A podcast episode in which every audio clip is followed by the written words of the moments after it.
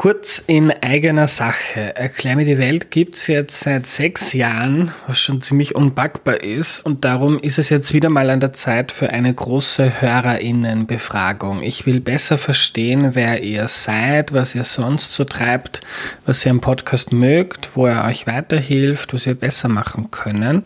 Also wenn ihr immer wieder Erklär mir die Welt hört, dann nehmt euch bitte fünf oder vielleicht auch zehn Minuten Zeit auf erklärmir.at slash Umfrage, um einen eurer Lieblingspodcasts in der Zukunft noch besser zu machen.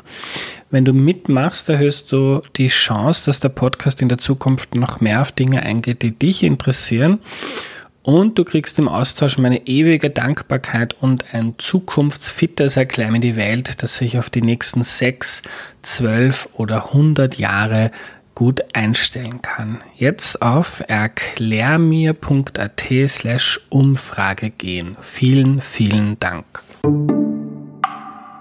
Hallo, ich melde mich zurück aus der Sommerpause und sage Danke an Michael, der Erklär mir die Welt neu unterstützt. Danke auch an alle anderen, die den Podcast mit einem kleinen Betrag im Monat möglich machen. Alle Infos dazu, wie das geht, wie ihr mich unterstützen könnt, findet ihr auf erklärmir.at.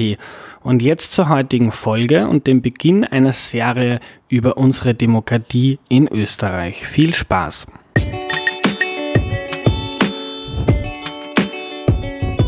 Hallo, ich bin Andreas und das ist Erklär mir die Welt, der Podcast, mit dem du die Welt jede Woche ein bisschen besser verstehen sollst. Das ist heute der Beginn der Serie über Demokratie. Bis zu den Wahlen wollen wir so viel wie möglich über unser politisches System und wie es funktioniert lernen. Und zu Beginn fangen wir ganz oben an beim Chef der Regierung, dem Bundeskanzler. Und was der so macht und wofür er oder sie da ist, kann kaum jemand so gut erklären wie einer, der es schon gemacht hat. Hallo Christian Kern. Hallo. Äh, Christian, falls dich jemand noch nicht kennen sollte, äh, stelle ich doch bitte kurz vor. Ja, mein Name ist Christian Kern, ich bin 53 Jahre alt und hatte die Ehre, man kann es glaube ich so nennen, äh, nach einer langen Karriere in der Wirtschaft äh, das Bundeskanzleramt äh, zu übernehmen, eine Zeit lang zu führen und bin jetzt wieder in der Wirtschaft zurück. Hm, was machst du jetzt? Äh, wir haben unser eigenes Unternehmen gegründet. Äh, wir beteiligen uns an Unternehmen, die sich im Bereich Energy Transition, also insbesondere mit der Frage, welche Energietechnologien kann man nutzen, um den Klimawandel zu bekämpfen, äh, beschäftigt. Wir beschäftigen uns auch ganz stark mit dem Thema Mobility, neue Mobilitätsformen und die dritte Säule sind Innovationshubs, die wir europaweit ausrollen. Mhm. Fein, wir bleiben bei der Politik. Äh, ich fange ganz direkt an. Wozu ist ein Kanzler eigentlich da? Ja, ein Kanzler ist äh, der, der, wenn man so will, die Bundesregierung repräsentiert, äh, auf den die Öffentlichkeit im besonderen Maß schaut, der eigentlich viel mehr durch seine informelle Macht, wenn man so will, das Zentrum der Regierung ist und der auch eine Verpflichtung hat, natürlich gegenüber dem Nationalrat Österreich äh, im Ausland zu vertreten äh, und das äh, als, und das ist wichtig, weil das oft übersehen wird, als Mitglied eines Kollegialorgans, wo es eigentlich gleichberechtigte Mitglieder gibt, diese Aufgabe zu bewerkstelligen. Hm. Kollegialorgan, die Regierung. Bundesregierung, genau. genau. Hm. Informelle Macht, was meinst du damit? Naja, in der Politik ähm, ist sozusagen das, was du in Macht übersetzen kannst, ist öffentliche Zustimmung. Und äh, vor dem Hintergrund ist natürlich ähm, der Bundeskanzler auch durch die öffentliche Wahrnehmung, durch die Art und Weise, wie er gesehen wird, der Erste, der durch die Türe geht, äh, der Österreich auf der internationalen Bühne vertritt, der die meisten Minuten in der Zeit im Bild, in den Medien bekommt einer, der dadurch natürlich eine gewisse Dynamik entwickeln kann, was auch notwendig ist, äh, weil seine formalen Kompetenzen im Rahmen der österreichischen Bundesverfassung gar nicht so außergewöhnlich ausgeprägt sind, eigentlich ähm, sogar deutlich weniger als in manch anderen Ländern umfassen. Mhm. Was kann der Kanzler in Österreich nicht machen, was er vielleicht woanders schon kann? Naja, es gibt kein Diremierungsrecht, wenn man so will. Also du kannst dich in Fachfragen nicht gegen Ressortminister durchsetzen. Ähm, was aber vielleicht auch gar nicht so die relevante Frage ist, weil die ganze Bundesregierung ist ein System aus Checks and Balances. wo man über die Budgeterstellung, über die Programme, die man sich vornimmt, versucht, eine, eine Strategie festzulegen. Das haben wir zum Beispiel damals im Jänner 2017 mit dem neuen Regierungsprogramm getan und dann versuchen äh, im Rahmen dessen die einzelnen, wenn man so will, Fachbereiche zu koordinieren und zu Ergebnissen zu motivieren. Mhm. Das ist eigentlich das, was du als Ressource hast. Ähm, wenn eine Bundesregierung gut kooperiert, wenn der Wille da ist, kann das gut funktionieren. Im Fall der Zusammenarbeit, äh, die ich mit der ÖVP erlebt habe, war es eigentlich so, dass der Vorrat an Gemeinsamkeiten in der Regierung wirklich äh, bedauerlicherweise sehr begrenzt war, nicht mit dem Vizekanzler, das ist bekannt, aber mit anderen Regierungsmitgliedern. Mhm. Und dort stoßt du dann an Grenzen, weil du kannst zwar formal dem Bundespräsidenten vorschlagen, einen Minister zu entlassen, aber wenn der Koalitionspartner da nicht zustimmt, ist das natürlich das Ende der Bundesregierung. Mhm. Und wir hatten damals einmal die Situation im Jänner 2017, wo ich damals äh, dem, dem Vizekanzler vorgeschlagen habe, äh, darüber nachzudenken, den Innenminister aus der Verantwortung zu entlassen. Da ging es damals um die Unterschrift und das Regierungsprogramm. Wir haben das auch gemeinsam dem Bundespräsidenten berichtet. Äh, weiß noch gut die Reaktion von Alexander von der Bellen, der damals zwei Monate ungefähr Bundespräsident war. Der hat gesagt, na servus und hat sich einmal eine Zigarette angezündet. Ähm, es kam dann nicht dazu, weil der Innenminister formal nachgegeben hat, aber man weiß, informell ist diese ähm, wenn man so will, wenig konstruktive Zusammenarbeit vorangegangen und dann bist du irgendwann einmal am Ende deiner, deiner, deiner formalen Möglichkeiten. Mhm. Das war die Erkenntnis, die ich da ja. gewonnen habe. Ja. Das heißt, wenn der Innenminister in seinem Ressort irgendetwas macht, dann hat man als Kanzler, kann man in der Regierung auf ihn einwirken. Man, hat, man ist quasi nicht der Chef des Innenministers. Ich glaube, in Deutschland das, ist das anders, oder? Das ist in Deutschland anders. Wenn der natürlich von einer anderen Partei kommt, äh, ist das auch schwierig, auch für eine Angela Merkel das durchzusetzen. Aber du kannst natürlich überlegen, welche Retorsionsmaßnahmen gibt es. Also wenn in einem Bereich das nicht funktioniert, wo schaust du in einem anderen Einfluss auszuüben, um zu zeigen, dass das so nicht geht. Das ist natürlich ein ähm, schwieriges Spiel, weil das endet dann im Regelfall im Streit und Zank, der dann auch oft äh, zu Recht von der Bevölkerung nicht verstanden wird. Ähm, aber du hast natürlich, die wesentlichsten Elemente sind bei der Festlegung von Budget und Personalplan. Äh, weil das Dilemma ist ja, wenn man so will, der Regierungszusammenarbeit, die ich erlebt habe, war, früher war es immer selbstverständlich, dass der Bundeskanzler auch den Finanzminister hat. Und dann hast du sozusagen die Programme gemacht, die Budgets, die Personalpläne und in der Exekution hattest du dann auch noch Einfluss über den Parteifreund, der gemeinsam mit dir den Weg gegangen ist. Das ist eigentlich seit der Ära Gusenbauer I äh, aufgelöst worden und hat natürlich äh, eine weitere Beschränkung des Handlungsraums des Bundeskanzlers bewirkt. Der hat wiederum die Möglichkeit, beim Personalplan ein entscheidendes Wort zu reden, aber auch bei der Exekution des Personalplans. Also wenn zum Beispiel es irgendwie Vorschläge gibt, umzugruppieren oder neue Einstufungen von bestimmten Beamtengruppen vorzunehmen mhm. oder zusätzliches Personal. Dort hast du dann reale Machtmittel, die du halt versuchen musst so zu nützen, dass du auch andere Ziele dann noch erreichen kannst. Mhm. Ähm, kannst du uns erzählen, wie ein Tag als Bundeskanzler circa abläuft? Ja, es Du stehst auf, gehst vor die Türe, wirst von der Cobra äh, sozusagen in Gewahrsam genommen. Äh, Muss man das, oder? Ähm, das ist etwas, was nicht zu den, also man, du gewöhnst dich dran, aber es ist, wenn man so will, ungewöhnlich und man schätzt es eigentlich nicht, weil das ist ein äh, Indiz dafür, dass du jede Form der Privatsphäre abgibst. Jetzt muss man dazu sagen, die Beamten nehmen das unglaublich ernst, die sind toll ausgebildet und ich habe die immer mit, mit wirklich freundschaftlichen Sympathien gesehen und habe großen Respekt gehabt, dass die sich da für mich einsetzen und auch mhm. bereit sind, ihre eigene Sicherheit zugunsten meiner, nämlich des Bundeskanzlers, da zu opfern. Ähm, ich glaube, das nicht zu tun wäre wahrscheinlich unverantwortlich. Also da einfach zu sagen, man braucht es nicht. Ich meine, geh einkaufen dann alleine, joggen alleine, alles das und Radlfahren alleine. Aber wenn du es, bei den Routinen ist es ganz gut, wenn du jemand hast. Äh, bei den Nicht-Routinen kann es passieren, dass du mal eine Torte ins Gesicht bekommst, aber die Wahrscheinlichkeit sonst ist äh, gering. So, so fängt das an und dann beginnt der Tag mit äh, sozusagen der ganzen Koordinierung, weil du bist ja nicht nur Bundeskanzler, sondern auch Parteivorsitzender bedeutet, dass du äh, permanent im Auge haben musst die europäischen Verpflichtungen, äh, die internationalen Verpflichtungen. Bedeutet auch, dass du natürlich keinen Schritt gehen kannst ohne mediale Beobachtung. Das spielt auch immer eine große Rolle. Und das ähm, aus meiner Sicht wichtigste Aufgabenfeld ist natürlich dann auch die inhaltliche Arbeit gewesen, mit der ich persönlich mich sehr auseinandergesetzt habe. Manche haben dann gesagt, ja, so weit ins Detail soll das ein Bundeskanzler, aber das ist wahrscheinlich eine Naturellfrage, weil mir ist es darum gegangen, ganz konkrete Dinge äh, voranzubringen, sie zu verstehen, auch die Minister challengen zu können ähm, mit dem, was sie tun. Ähm, so hat auch das Kabinett übrigens ausgeschaut. Äh, das waren eigentlich in allen Politikbereichen, waren repräsentiert durch exzellente Kollegen und Kolleginnen. Und wir haben uns da sehr in die inhaltliche Arbeit auch ähm, eingebracht. Das ist, denke ich, eine Entscheidung, die man so treffen kann. Andere Bundeskanzler, ich denke, der aktuelle hat eher einen Fokus auf internationalen und Öffentlichkeitsarbeit. Äh, also der nicht, pardon, aktuelle, aber der jüngste Altbundeskanzler. Wir sind ja mittlerweile schon also mehr als eine Eishockeymannschaft eigentlich ein Altbundeskanzler. Das ist, ähm, ja, also das ähm, sind die Mechanismen.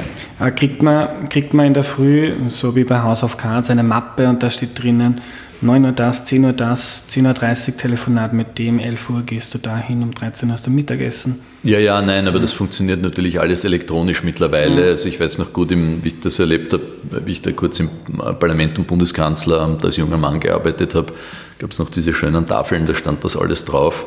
Das funktioniert elektronisch, ist auch eine Notwendigkeit. Du brauchst erst einen riesen Organisationsaufwand, dass drei äh, Assistentinnen, Sekretärinnen, die die Telefonate managen, äh, die deine Verpflichtungen versuchen permanent äh, im Auge zu behalten weil es da auch Erwartungshaltungen geht. Das ist zum Beispiel einer der unbefriedigenden Punkte, weil sehr viele Bürger wollen, dass du direkt erreichbar bist. Und äh, kannst, bist, ich bin viel unterwegs gewesen, jeden Tag einen Termin draußen unter Anführungszeichen, also außerhalb des Bundeskanzleramts wahrgenommen, wo du normale unter Anführungszeichen Menschen triffst und nicht Politiker und Politjunkies. Ähm, aber das ähm, ist dann immer unbefriedigend, weil viele wollen was von dir, schreiben dir auf tausenden Kanälen. Das ist ja mittlerweile unübersehbar geworden. Da muss man wirklich alle Politiker in Schutz nehmen, weil du hast nicht nur Post und E-Mail, du hast die Twitter-Kanäle, Instagram und überall Messenger-Dienste.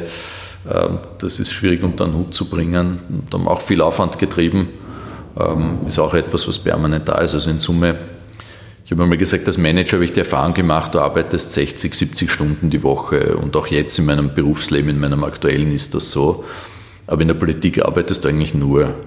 Weil selbst wenn du dann äh, in irgendeiner Form dann die Tür hinter dir zumachst, äh, gehst du dann meistens mit einer dicken Mappe noch nach Hause oder blätterst.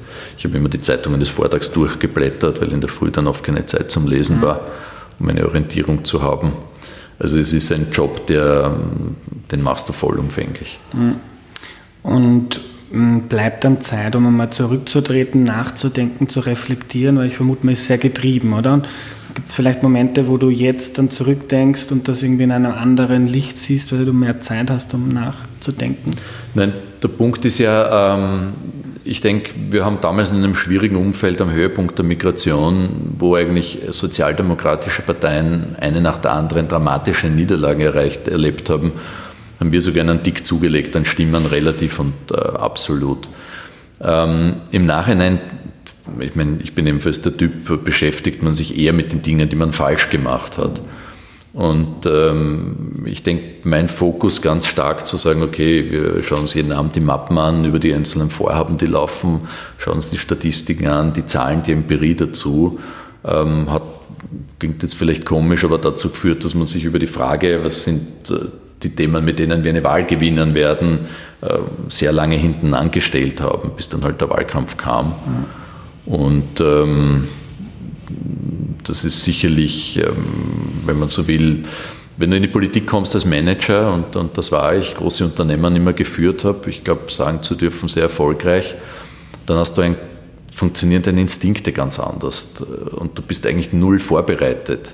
Eigentlich muss ich das ja vorstellen, ich war in keinem Parteivorstand, äh, in keinem offiziellen Gremium, hatte null Funktionen in der SPÖ, war zahlendes Mitglied und du bist von einem Tag am anderen Bundeskanzler und kannst dich kaum von deinen ehemaligen Mitarbeitern äh, verabschieden. Und was ich gelernt habe, ist äh, sozusagen dieses politische Spiel, ob man es mag oder nicht, das musst du bereit sein zu spielen, mit aller Konsequenz, diese Klaviatur zu bedienen, wie es Kurz auf seine Art und Weise virtuos tut. Ähm, und wenn du das nicht hast, dann kommst du an Probleme, dann gibt es Limitationen. Und das habe ich äh, durchaus so erlebt. Ähm, wie wichtig ist das Team um einen? Hast du dann ein, zwei Vertrauensmenschen gehabt, mit denen du alles durchbesprochen hast oder wie funktioniert das? Nein, mit Sicherheit. Das war das Kabinett im Kanzleramt. Ich habe einen exzellenten Kabinettschef gehabt, der auch 100 Stunden die Woche gearbeitet hat. Ich meine, auch nicht gesund, aber der äh, echter Kämpfer ist und ein äh, sehr, sehr kluger Kopf. Ein Ökonom bezeichnenderweise. Andere haben sich wahrscheinlich Leute genommen, die einen anderen Background haben. Ich habe mich bewusst für einen Ökonomen entschieden. Wir hatten im Kabinett einige wirklich hervorragende Leute, muss man sagen, alle meistens mit einem wirtschaftlichen Hintergrund. Die sind ganz wichtig. Mhm. Ähm, weil die bereiten die Arbeit vor, die machen die Koordination, die machen den Diskussion, den Infight mit dem Koalitionspartner, die müssen sich gut auskennen. Auf die verlässt du dich dann auch. Wenn man es bei den großen politischen, strategischen Fragen nimmt, gibt es natürlich auch zwei, drei, mit denen du immer wieder redest denen du dich regelmäßig austauscht, äh, sicherlich mit dem Gewerkschaftsbund als Sozialdemokrat, die sehr wichtig sind, den Ländern auch da oder dort, aber ich gebe zu, das sind dann noch viel persönliche Vorlieben und nicht nur ganz nach der Nomenklatura. Hm. Ähm, wie es prasselt ja sehr viel auf einen ein, oder? Und also das heißt, Telefonate hast du dann immer über deine äh, Sekretärinnen gemanagt oder ähm, hat man dann noch ein zweites drittes Handy vielleicht, das nur ganz wenige Menschen, äh, von dessen Existenz nur weniger wissen, wo man dann auch so erreichbar ist. Nein, das Interessante ist, die Leute haben auch Respekt auch vor deiner Intimsphäre. Also mhm. du bist, du gehörst an Österreich, wenn du Bundeskanzler bist und allen Bürgern und dem kannst du ja auch nicht entziehen. Aber was ich schon erlebt habe, die Leute sind dann schon, sie respektieren, dass sie nicht jederzeit bei dir am Handy anrufen oder jederzeit ins Büro poppen. Ich meine, die Chance gibt es eh nicht, weil du dann durch die Sicherheitsbeamten aus dem Verkehr gezogen wirst. Also das, hat, das ist eigentlich nicht das Thema. Also telefonieren, telefonieren, telefonieren ist ein großes Thema, äh, weil du natürlich nicht alle Leute persönlich sehen kannst, das ist klar. Ja. Ähm, wie wichtig sind Berater für einen Bundeskanzler? Ja, das ist auch eine interessante Geschichte, weil ich habe erlebt, dass das mediale Bild von den Realitäten oft unglaublich weit entfernt ist. Das ist meine Erfahrung gewesen.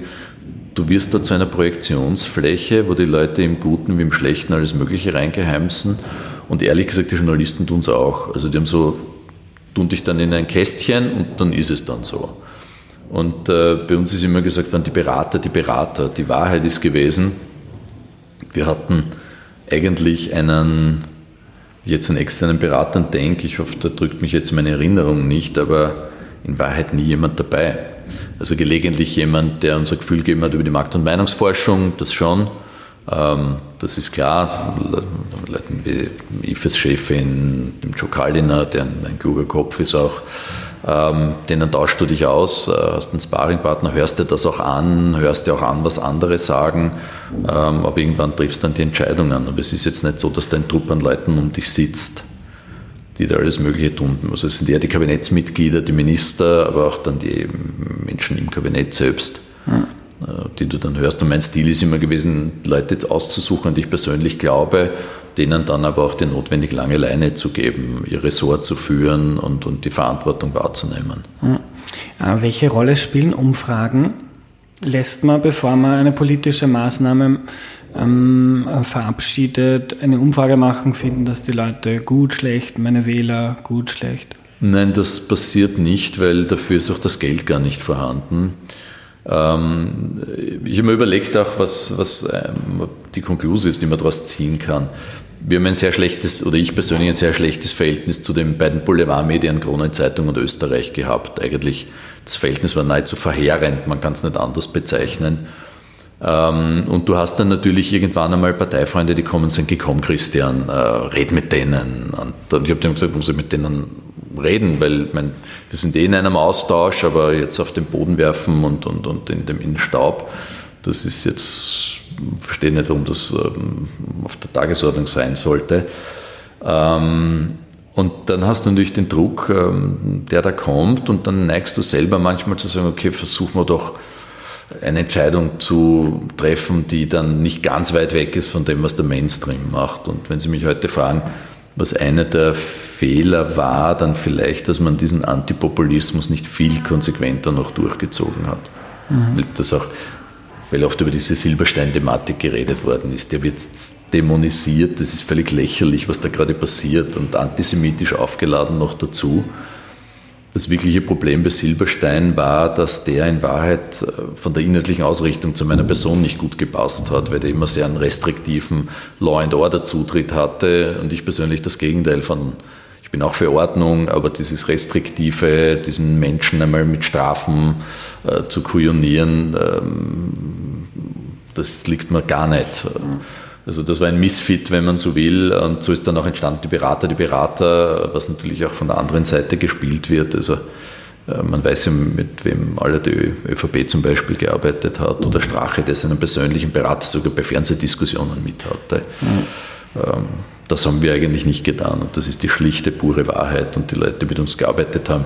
Der Rudi Fussi zum Beispiel, der immer wieder genannt worden ist, der hat das, äh, schätze ich persönlich, äh, gescheitert Bursche, manchmal überzieht es in den Formulierungen gut, aber dem, der hat das gemacht aus freien Stücken und aus Überzeugung. Und ich schätze das bis heute, bin diesen Leuten, Robert Miesig zum Beispiel, nie einen Cent bekommen für das, was sie getan haben, aber das waren für mich immer auch Gesprächspartner, die mir dann auch manchmal gesagt haben, Herst, das hast komplett versemmelt. Das hörst du dann von denen auch an und freust dich zwar nicht drüber, aber denkst drüber nach. Ja. Warum hast du so ein schlechtes Verhältnis mit Krone in Österreich gehabt? Das ist schwer zu sagen. Also ich glaube, bei Österreich kann man es möglicherweise auf materielle Dinge zurückführen. Also dass sich die halt, die sind schon sehr getrieben auch durch, also gibt sehr gute Journalisten dort, aber das Österreich ist halt ein Geschäftsmodell und die holen sich das Geld dort ab, wo sie glauben, dass sie es kriegen. Ähm, das war halt nicht bei uns. Und äh, bei der Kronenzeitung ist es eine schwierige Geschichte. Das ist eine Geschichte sui generis. Das hängt sehr von den persönlichen Befindlichkeiten ab. Ähm, ja, sagen wir es mal so, dass ein Janet jeden viermal die Woche geschrieben hat, ich bin der größte Vollpfosten aller Zeiten und korrupt und was ist gemein auch noch, empfinde ich eher als Bestätigung, muss ich sagen. Das weggelegt und finde, ja, okay, dann musst du was richtig gemacht haben. Mhm. Ja. Ähm, wie ist dir damit gegangen? Also du bist ja äh, direkt von einem Privat, äh, von einem Unternehmen in, in, die, in die Politik gekommen hast du sicher auch äh, äh, unter uns ähm, öfter gedacht, wenn Politikerinnen und Politiker reden, ah, was ist das für ein Gebrabbel und der will nicht antworten, der weicht aus. Ähm, wie ist es dir dann gegangen, als du selber äh, Politiker geworden bist? Ähm, mit den Medien äh, hast du oft das Gefühl gehabt, ich muss mich extrem vorsichtig ausdrücken, weil jedes Wort, das ich ähm, vielleicht spontan verwende, wird mir dann ähm, umgedreht mhm. und anders interpretiert. Ja, das versuchst du, wobei ich habe das nicht unbedingt mit größter Meisterschaft geschafft, wenn man die Vollholler-Geschichte zum Beispiel denkt, was übrigens eine völlig korrekte Beschreibung eines politischen Vorgangs war, weil die Mittelmeerroute nicht schließbar, aber bis heute nicht geschlossen ist. Äh, aber da wurde so ein Popanzer aufgebaut. Ähm, diese Formulierungen, also das ähm, da habe ich mich nicht sehr zurückgehalten. Aber du merkst schon, dass du natürlich bei manchen dann versuchst, äh, das äh, so darzustellen, dass das nicht gleich wieder den nächsten Skandal äh, produziert. Das ist ein Mechanismus, der zum Abschleifen führt. Was mein Problem ist, meine, die Politik funktioniert ja leider simpler, als die Leute manchmal glauben. Aber die Wiederholung, die Wiederholung, die Wiederholung. Also ich habe die Balkanroute geschlossen und meine sehr geehrten Damen und Herren, die Balkanroute und die Balkanroute und die Balkanroute, wir werden das alles in dem Wahlkampf wieder hören, ist ja ein Erfolgsrezept. Das war ja, aber wenn du sozusagen äh, intellektuell auch einen anderen Anspruch hast, die Welt ist komplex und du versuchst die Komplexität abzubilden, verwendest auch eine andere Sprache. Dann immer wieder anhören können, einerseits, das ist zu deutlich formuliert, andererseits, den versteht niemand. Nur ähm, diese ähm, Sprache ist in der Politik wahrscheinlich wirklich ähm, ein, ein, Hindernis, wenn du selber versuchst, Komplexität einzufangen. Das ist vergebene Liebesmühe, das kann keiner nachvollziehen. Also du verstehst, warum Politikerinnen und Politiker so reden, wie sie reden?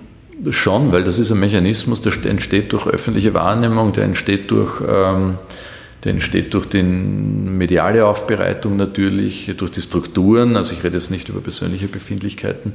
Und du tust da halt immer leichter, wenn du nicht in der Verantwortung bist, weil äh, die Welt ist nicht schwarz-weiß. Das ist so. Wenn du in der Opposition bist, kannst du sagen, das ist alles Mist oder das ist alles super, aber die Geschichten erfordern Einordnung und Erklärung und damit hast du dann meistens schon verloren, Flüchtlingspolitik.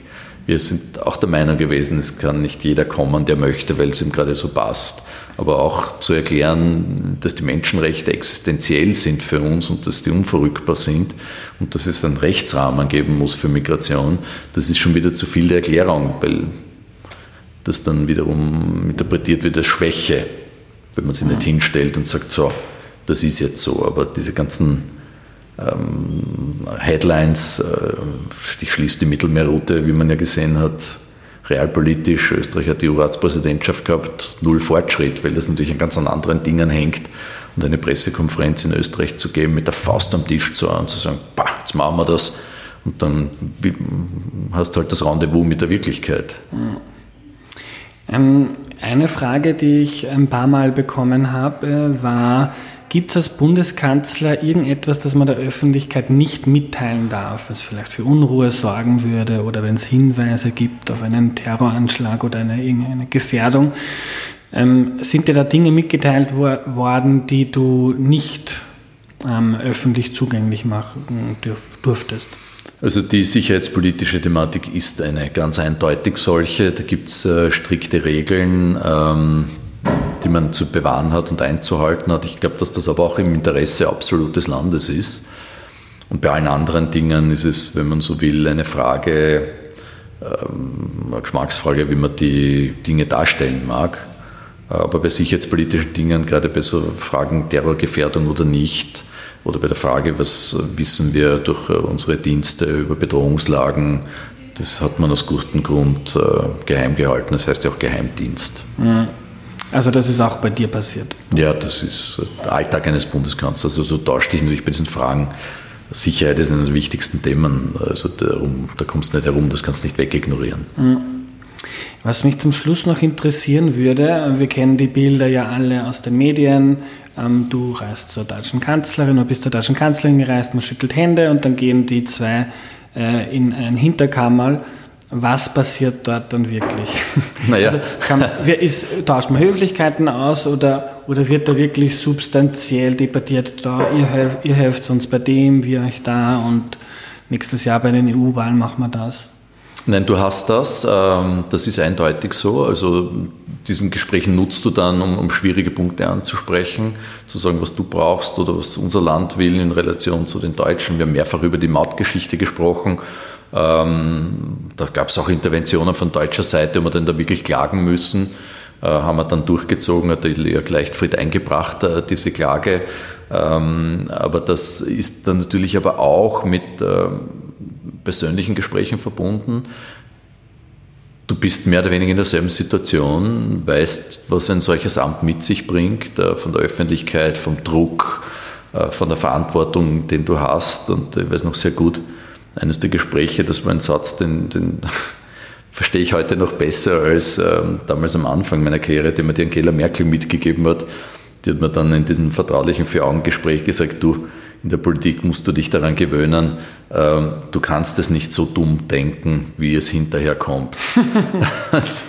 und das, das, ähm, das hatte was. Und äh, auch diese Gespräche im Europäischen Rat, diese, das dauert ja oft dann wirklich bis drei, vier in der Früh, ist eine Konditionsfrage. Ich habe Regierungschefs einschlafen gesehen bei diesen, ich sage jetzt nicht wer, die dann am Wort gewesen wären, aber nicht mehr in der Lage, ihr Haupt von der Tischplatte zu erheben quasi, also so etwas zugespitzt formuliert, aber verständlich, weil drei, vier in der Früh ist die Kondition dann bei manchen halt dann auch ähm, limitierter. Und dort hast du dann halt auch permanent diese Auseinandersetzung, permanent dieses Ringen, jeder versucht seinen kleinen Vorteil zu erreichen. Ich habe mir übrigens sagen lassen, dass das früher anders waren. Die Dinge waren vorbereitet, du bist reingegangen, erledigt. Aber ich habe erlebt Regierungschefs, die vier Stunden lang an einem Halbsatz in einem Protokoll äh, gefeilt haben. So intensiv war das Ringen was ja auch Ausdruck war auf europäischer Ebene, dass man da jetzt anfängt, nicht mehr, mehr das Gemeinsame, sondern vielmehr das Nationale in den Vordergrund zu stellen. Und das hat dann dazu geführt, dass bei diesen Sitzungen dann immer zu immer allgemeineren, immer oberflächlicheren Erklärungen geführt haben, immer zahnloseren äh, Beschlüssen und zu permanenten äh, Verschiebungsorgien und Sondergipfeln, weil es so schwierig war, zu konkreten Ergebnissen zu kommen.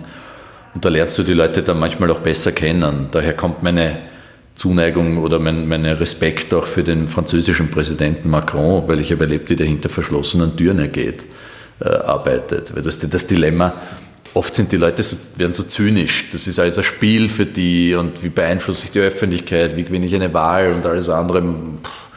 Wird ihm untergeordnet. Aber der hat mit einer Leidenschaft von, über Bildungsfragen diskutiert, Migrationsfragen, Sicherheit, hat versucht, das voranzupuschen, ist bestens vorbereitet in die Meetings immer gekommen äh, und hat da sein, sein Geschäft betrieben.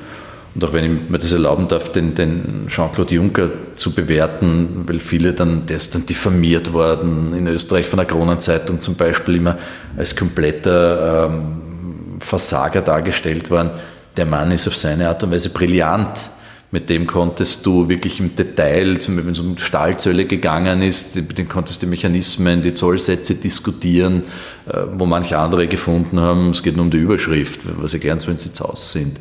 Also das habe ich erlebt, und, ähm, aber wir sind in einer Zeit, wo dieses Schnelle, die Pointe, der Spruch, die Fassade, die da gebinselt wird, sehr dominant ist. Und ähm, bin mir nicht sicher, ob das äh, in der Vergangenheit so war. Also, weil wir über Rhetorik geredet haben, der Helmut Schmidt gilt heute als Denkmal. Ich habe mir da die bald interessanterweise in einem Urlaub dann, dann Reden und, und vor allem Fernsehdiskussionen von dem angehört. Also dagegen ist Vollholler ähm, oder hoch werden wir es nicht mehr gewinnen. Wie soll ich sagen, ähm, äh, Ausdruck eines äh, gute Erziehung auf höherer Schule. Ne? Also, das ist anders zugegangen. Heute hast du jeden Tag einen Skandal, ne? Mhm. wenn du das so tust. Ähm, hat dir die Arbeit als Bundeskanzler irgendetwas gelernt, was für dein weiteres Leben nützlich ist? Ja, viel. Also ich muss sagen, ich bin erstens dankbar und glücklich, dass ich das machen durfte. Habe sehr viele Erlebnisse gehabt, die halt äh, nicht ganz so außerordentlich waren. Aber es war in meiner Berufskarriere so, dass ich eigentlich immer, wo ich war, glaube ich, sagen zu können, wirklich sehr großen Erfolg hatte. Es ist gut gelaufen, läuft jetzt zum Glück auch wieder gut. Und das war das erste Mal in meinem Leben, dass ich festgestellt habe, mit meinem Willen, mit dem, was ich bin, was ich weiß und was ich kann, komme ich nicht zu dem Ergebnis, das ich gerne hätte.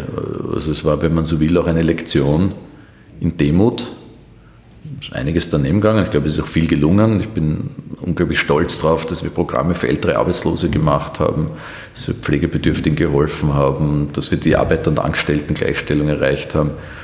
Wenn wir haben 190 Dinge, Gesetze beschlossen in der kurzen Zeit, ähm, viele davon, die Lebenswirklichkeiten der Menschen, denke ich, werden das nachhaltig berühren.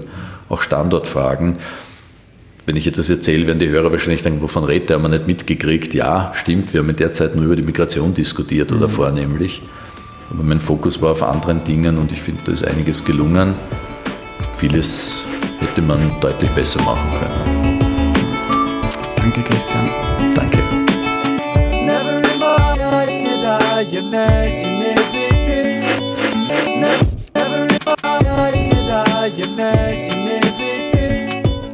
also, was nehme ich mir mit? Der Kanzler ist der wichtigste politische Mensch in Österreich. Er ist der, der als erstes durch die Tür geht, sagt Christian, der Österreich nach innen und außen vertritt und der am meisten Zeit in der Zeit im Bild verbringt. Äh, Macht hat er vor allem durch seine Zustimmung in der Bevölkerung. Informelle Macht nennt das Christian, denn die wirkliche Macht eines Kanzlers hält sich in Grenzen. Nur ein Beispiel beim Budget. Da hat der Kanzler keine Vollmacht und kann dem Finanzminister oder der Finanzministerin sagen, wie das genau ausschauen soll. Die Bundesregierung ist nämlich ein sogenanntes Kollegialorgan.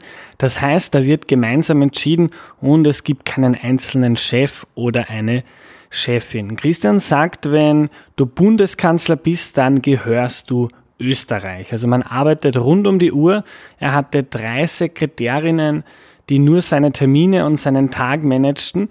Die wichtigsten Mitarbeiter Innen von Christian waren sein Kabinett, sein Kabinettchef war ein Ökonom und der hat um die 100 Stunden in der Woche gearbeitet. Das Kabinett ist dazu da, um zu verhandeln, zu fighten, die Arbeit mit dem Koalitionspartner, das war bei Christian die ÖVP, abzustimmen und auf die muss man sich zu 100 Prozent verlassen können, sagt er. Und selbst wenn man dann nach einem langen Tag einmal zu Hause ist, sagt Christian, nimmt man immer noch einen Pack Papiere mit, die man studiert oder liest zumindest noch die Zeitungen vom Vortag. Ansonsten besteht der Job aus Telefonieren, Telefonieren und Telefonieren. Das war heute mal ein kleiner Einblick in das Schaltzentrum der österreichischen Demokratie, in die Regierung. Nächste Woche gehen wir mal einen Schritt zurück und schauen uns an, wie Österreich überhaupt eine Demokratie geworden ist. Wir reisen in die Geschichte. Das war's für heute. Danke fürs Zuhören. Danke an alle, die Erklär mir die Welt unterstützen. Und wenn du meine Arbeit auch wichtig findest, freue ich mich über jeden und jede, die mich auf erklärmir.at unterstützen. Und das ist mir jetzt ganz wichtig. Wenn du Freundinnen oder Freunde hast oder jemanden in deiner Familie, die sich überhaupt nicht für Politik interessieren, erzähl ihnen mal von dieser Serie, denn sie ist genau dafür gedacht, um einen grundlegenden ersten Einblick zu gewinnen, wie Politik und Demokratie in Österreich funktioniert. Bis nächste Woche. Tschüss.